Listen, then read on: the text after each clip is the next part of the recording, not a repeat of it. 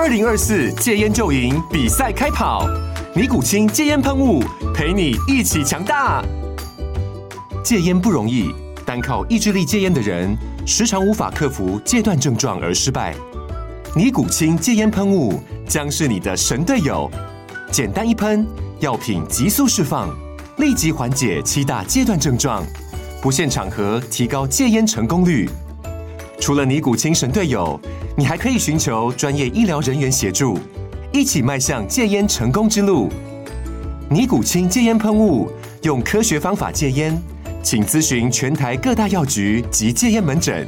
本广告由尼古清戒烟喷雾、卫部药书字第零二七八三五号提供。嘉安嘉护股份有限公司，台北市中山区民生东路三段二号十楼，北市卫药广字第一一三零三零一九零号。尼古清戒烟喷雾，相伴每个新开始。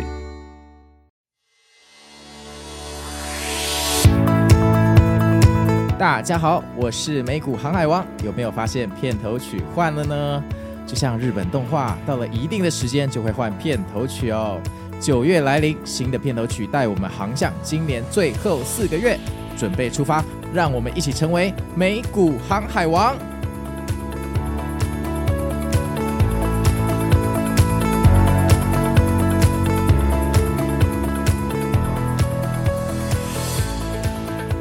大家好，我是美股航海王啊。那今天又来到了我们周一美股新法的时间。现在的录音时间是台湾时间的周一。那今天的天气看起来又很好，全天不会下雨，大家出门可能不需要带伞哦。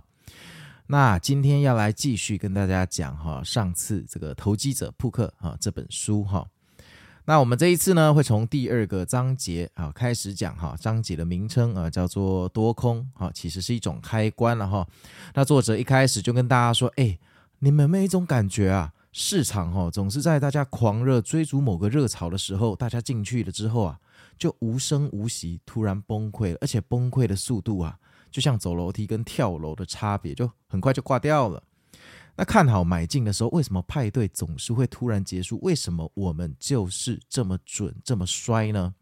那他跟大家说哈，这个市场哈只分两种，就多跟空。那这个其实在我以前的 podcast 我有跟大家讲过哈，就是有一集叫做“股市为什么上涨，反弹何时结束”。我告诉你说，呃，这个阵营就是多头跟空头两种哈，是有同工异曲之妙。那这个早期进入了多头，其实。都快要变节，变成潜在的空头，为什么呢？因为这个整个市场在很狂热的时候，大家因为怕错失利润而在追赶利润冲进去的时候啊，早期进来的多头啊，早就已经赚得满手哦，那个钱都从口袋喷出来了。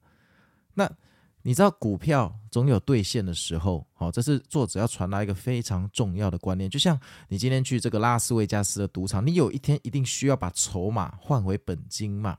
你终究需要兑现嘛，所以这个兑现的问题就是说时间早晚的问题。好，那譬如说像台湾这一波或呃费半这一波 NVDA 带起来的纬创行情有没有？那从五月涨到七月，五月的人都不知道赚的那个嘴巴都已经笑得关不起来了。这个时候你六七月冲进去的时候，你就应该要知道说，你身边那些已经有买纬创的人，其实看到你买，他超高兴的。你知道吗？因为你进来买，更多的人进来买，股票才会涨价嘛。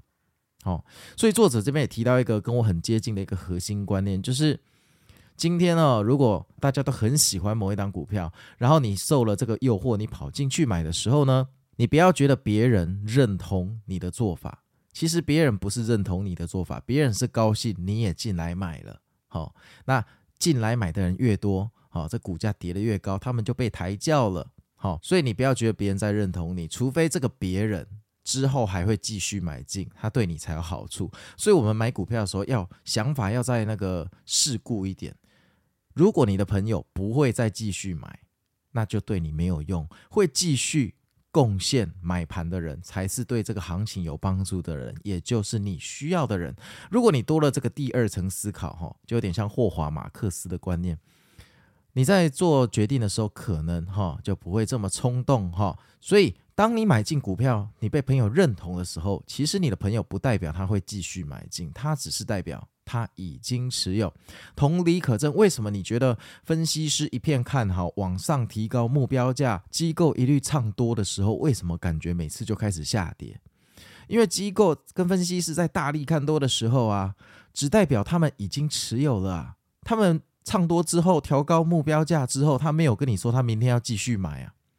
那散户看到这个集体调高目标价，机构集体唱多的时候，散户就冲进去买了。那机构看到你进来买，他就开心啦，对不对？他不会再继续买啊。所以为什么每次机构唱多之后，那个利多的消息出来之后，常常就是这个股价短期的结束战了、终点站了哈？就是因为这样，因为人家只是告诉你。他已经拥有，他没有要继续买哈。我觉得这是一个非常好的逻辑，作者真的是血泪经历才讲得出这些话哈。那这个作者也用了一个开灯与关灯的案例哈，来比喻这个开关的观念哈，就是说股市就像一个伸手不见五指的房间哈。那里面假设有一百个人，然后呢，如果你觉得股价会涨，你买股票就把你手上的灯泡打开，好，啊有一百个灯泡嘛。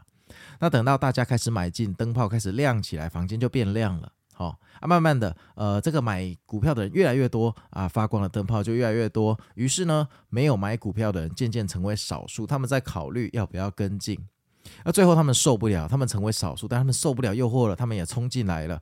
所以呢，这个室内渐渐所有的电灯泡全部被打开，最后已经没有没发光的电灯泡了。这个时候你可以想到结局是怎么样？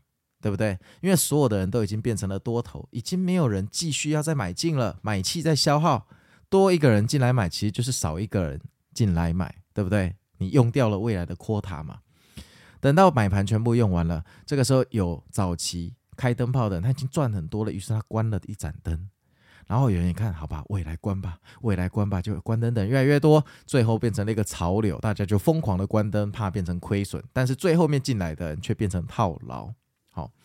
所以开与关就代表你的心态现在转换成多头或空头，就像电灯泡一样。好，那这个明亮的程度就代表现在的气氛。好，如果一个房间里面现在电灯泡几乎都是开的，就代表气氛非常的火热，这个时候才危险啊，因为可以在变亮的灯泡越来越少了，代表这个行情短期内要走到终点了。那当然，你这个时候可能会说，航海王啊，不对啊，如果我放十年，对不对？说不定进来的人越来越多啊，对不对？就算这一百个人消耗完了，以后还要进来九千九百个人，你说的没有错。但谁能看到十年呢？我们都是活在当下。你不要说十年，你买进之后套牢两年，就算最后八年是涨的，那八年不一定干你的事，因为你这两年不一定撑得过去啊。所以，我们还是必须要为当下做一点考虑哈。绝对的长期交易，我认为在现实世界它是不符合实际情况的。好，那这个作者哈又用了另外一个比喻哈，就是所谓的预期。他说他以前有个例子哈，就是他在夏天的时候哈洗冷水澡啊，那个冷水二十四度，但他还是觉得热。然后有一天呢，他去冬天去游泳池的时候，他跳到水里面说：“管理员，这水怎么那么冷啊？”管理员跟他说：“先生，这水已经二十八度了。如果你要洗三温暖，请去我们淋浴间哈。”然后作者就心里一想：“哎，为什么我夏天洗二十四度的水我觉得热，但冬天呢，我泡二十八度的室内温水游泳池却觉得冷？”好，他就在想这件事情，因为都是没穿衣服嘛。后来他发现，原来这跟股票很像啊，因为身体的预期不一样。譬如说，我们今天去。打篮球回家，全身超热，夏天对不对？这个时候你的身体非常的期待降温，所以它非常的期待收到大量的冷水。好，那你回家，虽然你的那个浴室设定二十四度，可是水经过这个管线啊，这个管线在夏天的时候也都被晒得比较热。好，所以同样的水，好，在同样的冷水，好，在路过管线，好，路过地下水道的时候。那个热量已经被加温了，好，结果到你身上的时候，你的身体又预期收到更冷的水，所以变成说，同样温度的水，在你身体的体感上还是会觉得热，而且夏天本来就热，所以如果这水只冷你一下子还不够，你需要的是持续的冷水，不断的灌注到你身上，你才能帮你降火。那同样的冬天也是啊，冬天的时候你的管线都是冷的，所以水经过的时候可能会变得更冰。然后呢，因为你的身体一开始洗澡的时候或游泳的时候觉得冷，它渴望更多的热能，所以在你非常期望热能的情况下，水一过来，就算温度是热的，你也会觉得不够热。诶，这是不是跟那个财报周很像哦？就是呃，我们可能呃对这个特斯拉的财报有非常高度的期望，结果特斯拉的财报出来，没有超越，也没有低于预期，就持平，结果大家股票就崩盘了。为什么？因为不符合我们的预期，我们期望看到的是一个爆发性的特特，而不是持平的特特嘛。但实际上特特没有做错事，它只是持平。好、那作者说，这种预期管理，其实在股市里面发挥了很大的用处，而他是好几年后在洗澡跟呃这个去游泳池的时候才体悟，原来这跟人类对温度的感觉很像。我们必须要把预期加进去，才是我们真的心里感受到的温度。好，所以他就说啊，这个牛市的时候就像夏天，行情很火热。所以利空就容易不跌，反而容易继续涨。于是回调回档就变成买入的绝佳时机点。那空头市场就像冬天，如果有利好的消息，就像一点点的热水，可是它传达到你的身体的时候，因为你渴望更多的热能，所以这么一点点的利多的消息，并不能让你转变成多头，所以变成大家逢高就卖出，逢高就跑路，所以行情就难以持续。那在空头市场，如果行情要回暖，它就需要源源不绝、持续性的热水，不断的灌溉、灌溉，连续灌溉好一段时间。那在夏天，你要让行情火热，你只要一颠颠的热水，它就可以飞到宇宙去。甚至你用冷水来浇，也浇不熄多头的热情。其实就是这个道理。所以，真正要赚钱的诀窍，不是说你的进出点真的很厉害，而是你对趋势的判断。现在到底是牛市？还是空头，还是正在转折点？因为其实我觉得听众或大部分的散户朋友，大家会居居好，会破产，会重大亏损，都是因为在错的趋势过度的反向交易。譬如说明明好，这个盘已经快要转变成空头盘了，然后你一直在抄底，可是抄底这件事情是多头回档在做的，空头应该是要放空或逃走，怎么会抄底呢？结果你抄底一路抄抄抄到最后满手鲜血，为什么？因为趋势错了嘛。如果你是在多头抄底，它就算跌个五趴十趴，它很快一定会有反弹拉回去嘛。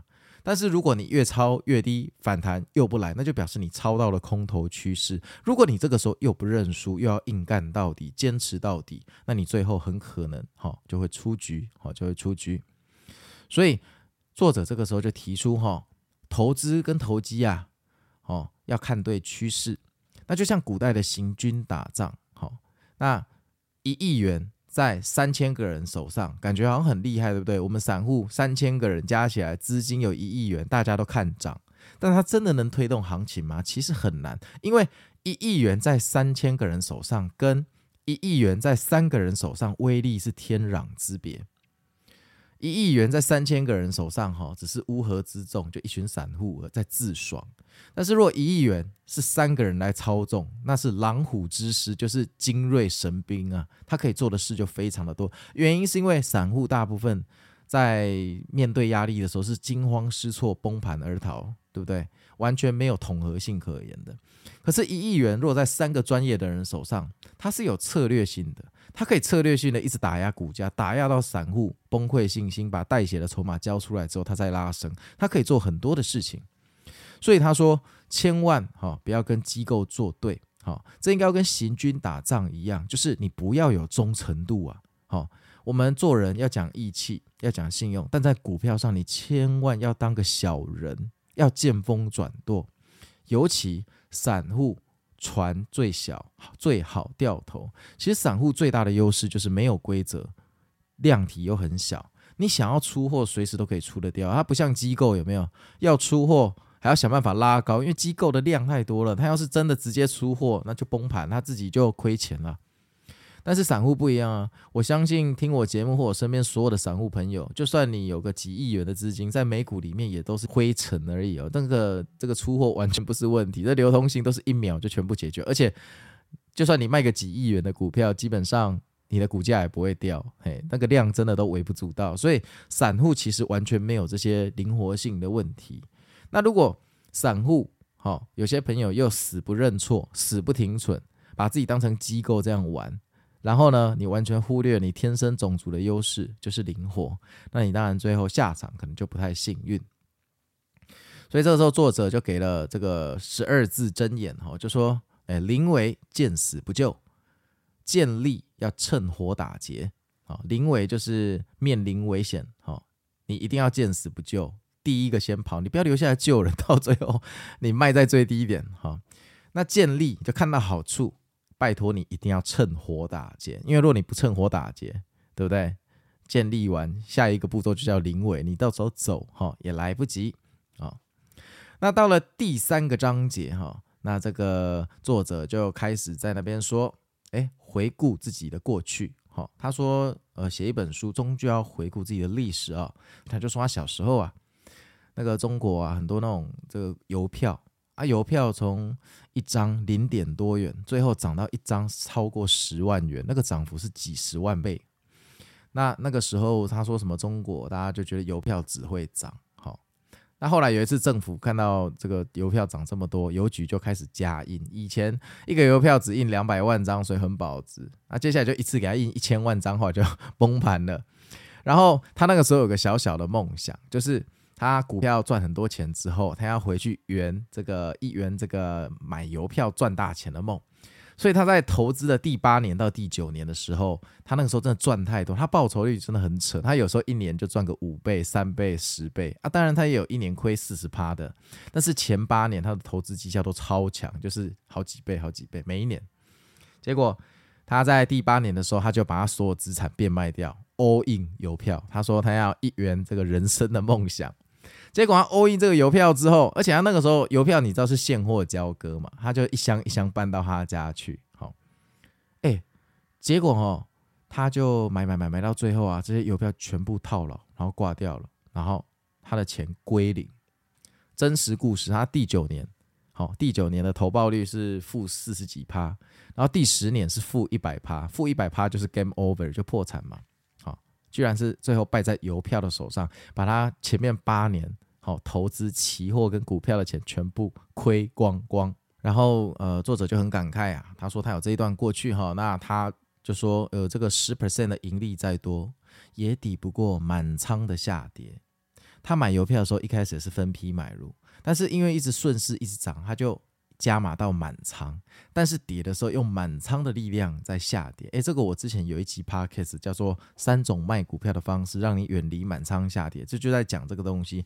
大家记得把我的心把这个之前的要记得回刷一下，其实这个都讲过哈。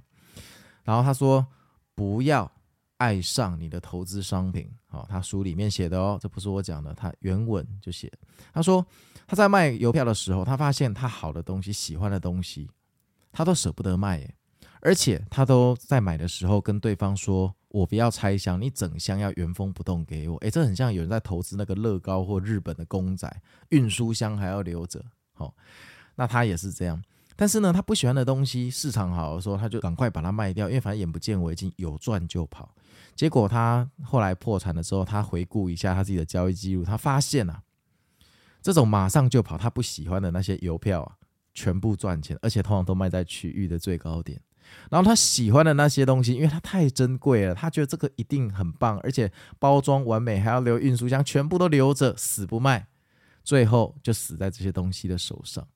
所以他说，千万不要爱上你的股票，好的东西，装箱的东西舍不得卖，价格下来的时候却来不及逃走了。回顾十年一场空。第十年负一百 percent，前几年赚一万趴、十万趴都没有用，因为你只要一次负一百趴，你就出局。人生只有一次一百 percent，你赚再多都没有用，下跌永远只有一百 percent。好，这句话大家谨记哈，大家谨记。然后他就说：“哎，真希望。”如果上帝让我重新选择，我会希望亏损是前两年，后面八年是赚钱。偏偏上帝让他年少得志，前面八年赚到财富自由了，后面两年邮票亏光光。他说有亏损哦，最好早一点发生，因为呢，你赚钱的时候，其实你的祸害之心只是偷偷的在赚钱的表象底下偷偷的长大，未来会有更可怕的事情发生哈，所以。第一次投资赚大钱，总会让我们自己陷入困境，变得自大、骄傲、目中无人，甚至爱上我们自己的投资品，也就是那些股票。好，那这个讲到这里的时候，我真的非常心有戚戚焉哈。如果你没有去听我去上其他节目的访谈，我谈过，我之前呃，这很早年的时候，还不是全职的时候，我投资脸书一档股票哈，我也曾经一个晚上就赔掉一台小牛的惨痛经验，那个历历在目哈。那赔掉一台小牛，当然钱很多，但是如果你是花一年赔掉，那你可能不会那么痛。我是花一个晚上六小时赔掉，所以那非常非常痛哈。那就是。早年都太得志，运气太好。那我们这个罔顾风险、不顾风险，然后信心无限膨胀的时候，才会发生这种悲剧。所以，其实真正的悲剧都发生在状况非常好的时候，就是所谓的死于安乐，死于安乐。我们反而蛮常生于忧患的，因为我们忧患进去抄底的时候。哦，如果没有抄在空头，是抄在多头的话，通常结果不错，而且我们通常至少懂得分批，所以我们第一笔、第二笔通常都是赚钱的。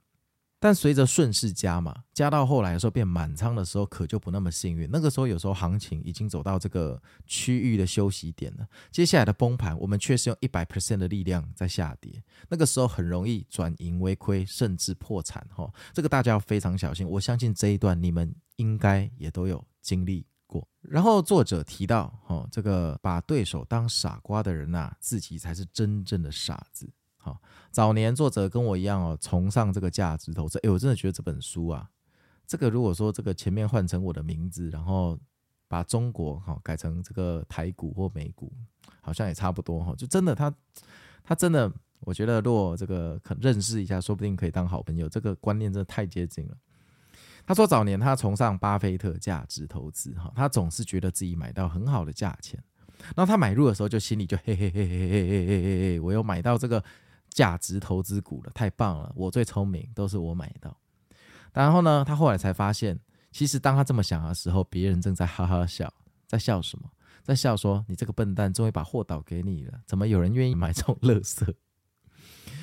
然后他说：“怎么主力感觉好像要望远镜，甚至显微镜盯着自己呀？哈，为什么我买了就会跌，卖了就会反弹？怎么有这么邪门、这么准的事情呢？”啊，然后。他常年下来，他发现这也不是巧合。好，庄家就是这么做，为什么呢？因为散户在某个地方群聚之后，表示那边的庄家就变少了。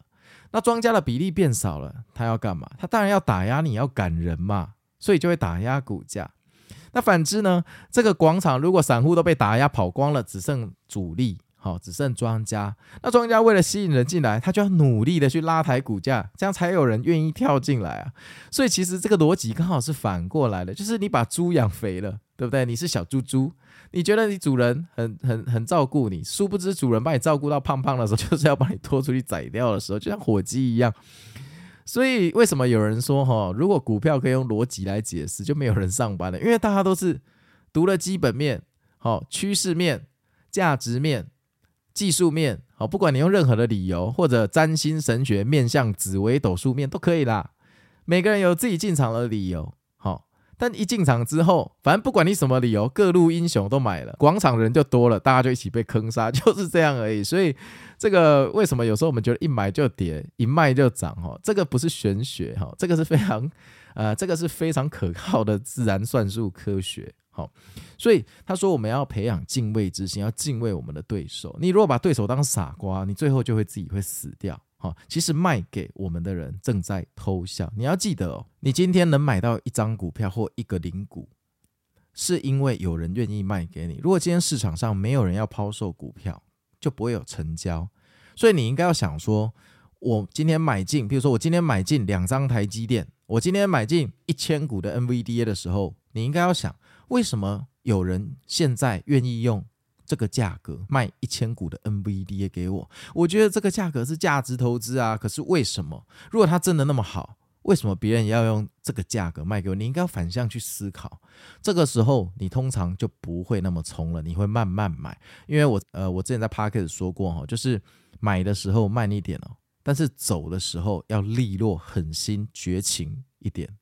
但大部分的散户朋友，我相信都是反过来的时候，买的时候超快，FOMO 冲啊进去啊，all in，老子就是要干他一票。出场的时候越跌越舍不得卖，我爱他，我爱我的股票，我舍不得卖，算了，加码跟他拼了，对不对？通常都是反过来，难怪大家会赔钱哈。然后作者这个时候就说了：“哎呀，他以前刚入市场的时候啊，抽到了这个低谷，就什么叫低谷？就是呃区域的那个行情的最低点，他运气很好，抄到了一个大底。他本来想说人生要财富自由，哈，就通往天堂，但他从来没有想过天堂的尽头居然是通往地狱的电梯。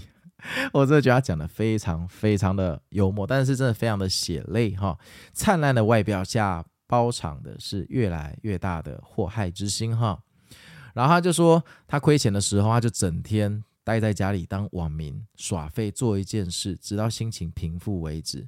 他做的事情哈，不会去抽烟、喝酒、打麻将，他做的事情就是上网跟人家下棋。诶，我觉得这作者还蛮屌的哈，耍废居然还找一个要费脑筋的这个来耍。那我这个真很有感触哦，就是我在过去的交易经验里面哦。经历人生最几次那种变态亏损的时候，我那个时候也做过类似的事。我我让自己麻痹，就是打传说对决。我打传说对决是我几年前的事，哦，就是交易的量越来越大，我才开始打。不然我以前就觉得，哎，手游好浪费时间，我就不打。偶尔打打 PS 五、PS 四，我觉得就很满足了。就后来当我开始交易之后，我发现有无数的东西会干扰我，然后再加上，呃，你亏损的时候，你可能会。变成负面循环的时候，我开始练习打传说对决。我当初是练习打，结果我就发现，有时候我打一整天的传说对决，隔天再回到市场的时候啊，我觉得我好像比较好一点。当然，你也可以做其他事情，比如说你可以去健身，你可以去运动。但是我传说对决后来也从一个超烂的人，有没有？打到最后变战场传说了，所以我觉得也是不错哈，也是不错。大家要找一件事情来分散注意力哈，就是有时候人在低潮的时候，如果你在想要说什么从哪里跌倒就从哪里爬起来，我保证你会跌第二次。因为投资跟投机这个东西啊，它非常的讲心理状态跟信心。你信心心态只要一崩，就是赶快离场，你不要再进去了。尤其啊，那个什么日内交易卖飞二次进场、三次进场，那个严格禁止，你千万别这样玩啊。不然，保证你那个巴掌被打到两个脸肿起来。然后作者就说，当他每次从这些致命的亏损，哈，这个回复过来的时候，他总是告诉自己说，人生其实不需要赚太多钱。回顾他过去十年，他宁可把每年的绩效都除以二，但是拜托让他避过最后一年的致命亏损，他现在就会非常的富有，非常的富有。所以他觉得人生只要避过几次杀身的之祸，哈，就算你每年的报酬率除以二都不是问题。因为毕竟我们散户朋友大家都有正当的工作，有自己的事业，把你的绩效哈拿去跟大盘或者跟其他的基金经理人做比较，浪费时间。因为你又不靠这个吃饭，你要的是稳定的第二份收入，甚至以后可以变全职的收入嘛。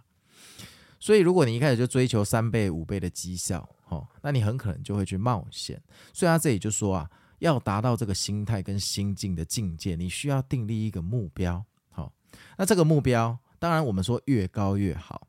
可是到实座面的时候，如果你这个目标太冲啊，你就容易铤而走险。那铤而走险的下场，哈，通常就是死在路上。譬如说，你说你二零二四年就是要赚五倍，那你一定要去做期货啊。你要个股要做到五倍太难了啦，除非你真的选到标股啊。啊，能标的今年都标完了，那就表示你板块轮动去猜下一个趋势，你要又猜对啊。如果没猜对，你明年说不定还跑输标普跟纳斯达克，好，这是非常困难的。但是他后来发现，其实他的目标不需要定五倍、三倍，他大彻大悟，他觉得他的目标就是定明年有赚钱，但是我必须要节制自己交易的次数，因为交易的越多，遇到致命海啸的几率，哈，就越高，所以他反而。自己给自己的一个目标绩效表，哈，他后来绩效的部分他都谈很少，他主要是在谈他一年只能让自己交易几次，如果亏损了之后，他就要休息一个礼拜，要下礼拜才能进场。如果亏损连续三次超过百分之多少，他就要两个礼拜后才能进场。然后他规定一三五看盘，二四不看盘。哎，我跟你讲，这超恐怖的。他是做期货，他不是做股票。你知道期货二四不看盘代表什么吗？代表你假装说服自己说，你一个礼拜只有一三五是交易日，然后二四可能是两个大跳空的缺口。但重点是你不知道是往上跳还是往下跳。哦，然后我觉得这一点是蛮重要的，这一点真的很重要。这一点讲的时候，我自己心头真的扎了好几下。你知道为什么？因为我自己在过去每天看盘的时候，我常常执着过深，我也被巴掌打来打去。然后我事后在检讨我的操作方式的时候，我发现啊，在盘整的时候，我的绩效很容易跑输大盘，因为我很容易进进出出被巴掌打。可是，在真的顺势或逆势的时候，我会轻松跑赢大盘。就无论是暴跌或暴涨，我都轻松跑赢，因为我这种顺势交易法，哈，它就是有一个罩门，就是盘整的时候会特别难看。可是，其实我在看作者这一段话的时候，我也知道说，在盘整的时候，如果我把看盘的时间，哈，除以二，就比如一三五看盘，二四不看，那绩效可能可以提升一半，大概可以提升一半。那这个其实后来有这个体悟之后，我后来做了美股航海王的时候，这就是我最初最初的想法。因为我知道大部分的台湾的朋友就是在做美股的时候，为什么你会觉得美股有距离感？大家会做台股，第一它是英文，第二它是海外，第三你可能觉得晚上你要睡觉，你不盯盘没有安全感。所以我后来就想说，其实我知道真正比较好的操作方式是你不要每天看盘，我自己是同意这个观点的。好那如果我来做一个每天的复盘和美股的复盘，诶，这样你就可以间接的达到说，你似乎晚上就好好去睡觉，哦，你也不用每天看盘，就你你可能一三五偶尔好看个一小时，那二四你就好好去睡觉，但是你每天听我的这个美股航海日志的时候，你就同等于我把看盘的这个情况，哦，以一个主播的方式讲给你。所以为什么我的美股航海日志很少去讲一些总经面的东西？我通常都跟你讲盘势，而且我通常花很多心思在告诉你盘怎么走。比如说几点几分，天啊，它反弹了，怎么又掉下来了？每天都这样搞我，我尽量会让你想办法让你身历其境了哈。就像 IMAX 的电影院这样，这是我做美股航海日志的初衷。当然，我这个节目一开始的时候，我只有美股心法，是大概做了两三个礼拜之后，我突然发现。其实我这样好像可以更帮助到更多人，因为大家要睡觉嘛，而且这样就可以帮助你说你不用每天看盘，但是因为我隔天的复盘美股航海日志还是让你身历其境，就间接的哈帮助你跟这个大盘保持一点距离。哈，那你又说航海王，那你这样会不会每天看盘自己被骗？我会被骗，可是因为我我做太久了，而且我全职看盘的太久，我已经被骗到有一点。反市场，所以我现在被骗也很少了啦。就是反正他那样做的时候，我基本上什么时间点、什么东西，我大概也都了然于胸了。我也大概知道他那一个时间点就是要变炮，所以当变炮真的发生的时候，我的单只要一启动，我就不鸟他了，你懂吗？我不会去执着，因为我知道这一切很多时候它是一个主力在欺骗你的手法。好，这个作者在书中哈也有提到，他说。看盘就是你愿意让主力去欺骗你，因为主力没办法打电话骗你啊，他唯一骗你的方式 就是在日内的行情做波段把你洗出去啊。好，所以如果你不想被主力欺骗，你就要跟盘保持一个距离。你可以看，但你不要每天看。那他推荐一三五看，二四别看。好，那我觉得这跟我当初做美股航海王的宗旨非常非常像，所以这一点我特别特别的有感触。好然后接下来，作者哈就进入到第四个章节，就开启交易之门。他开始谈自己做交易的细节。然后他在这个章节一开始就写了一封信给大家看哈，里面写了十条规则。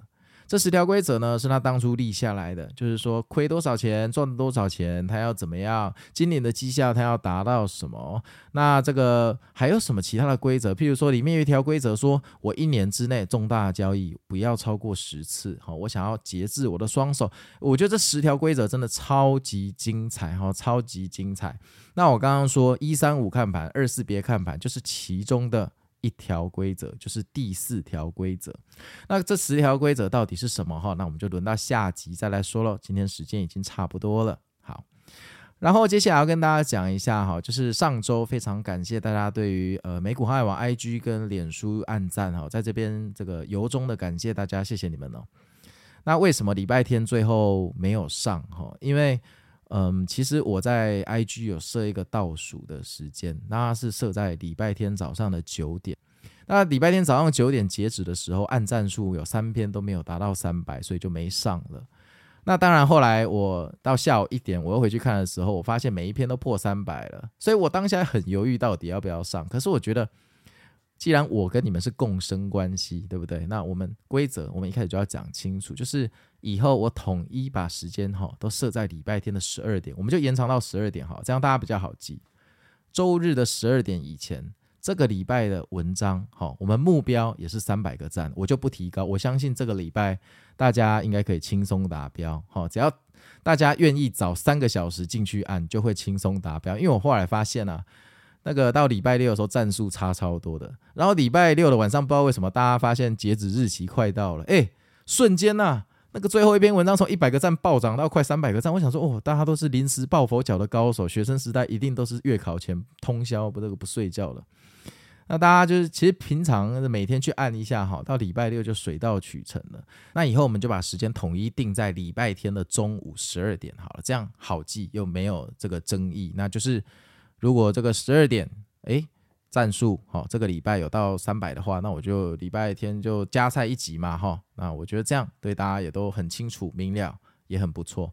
那如果不定这个时间点，就会变成说，诶，我到底要等到几点？这就有点像我跟你约吃饭，然后你跟我说好晚一点看看，我再跟你说我要不要来，就一直等等到最后，我也不知道你到底要不要来，就是这样事情哈，就很难做事。好，然后还有就是最近我还会上一些来宾特辑，都是重量级的来宾哈。那请大家，呃，这个。帮这个我的 po 文哈，美股航海日志点赞的时候，顺便也帮来宾按一下吧。哦，像上礼拜那个 Laura 哦来这边讲茶叶，结果你们就活生生的跳过他，前后两篇都两百个赞，然后 Laura 的只有八十个赞。哎，我这样，人家以后心理受伤，他可能就不想来当来宾。那最后损失的是你们，你知道吗？就是你们会少了很多另类投资的宝贵知识。其实我觉得。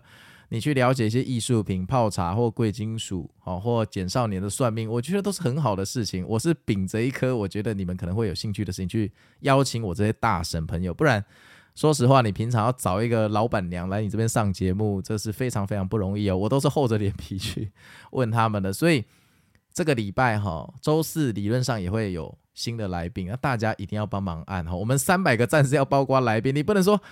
前后都超过三百个，然后礼拜四那一篇来宾的就按个一百五十个，那这样我也很难做人哈。这个大家将心比心，帮个忙。好啊，那今天就到此为止喽。那今天晚上美股又要开盘了哈，我是很看空，但没关系，反正我看空，我还是希望它上涨哦，因为这股市再跌下去，这个十月就要变十月围城了。那我们就一起加油吧哈，一起加油哦，一起度过难关哦，一起度过难关。好啊。那我们就明天见喽，拜拜。